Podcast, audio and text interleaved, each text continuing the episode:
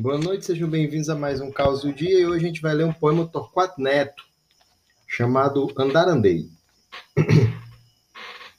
Não é o meu país, é uma sombra que pende, concreta, do meu nariz em linha reta. Não é minha cidade, é um sistema que invento, me transforma e que acrescento à minha idade. Nem é o nosso amor, é a memória que suja, a história que enferruja o que passou.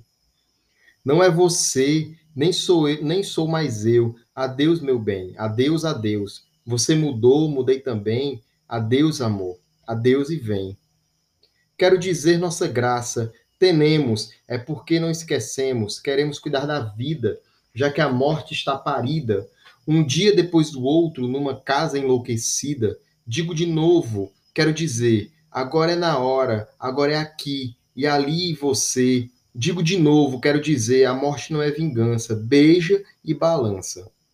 E atrás dessa reticência, queremos, quero viver.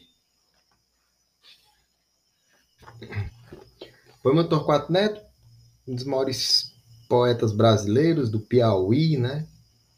A gente já leu aqui do Piauí o grandíssimo Mário Faustino.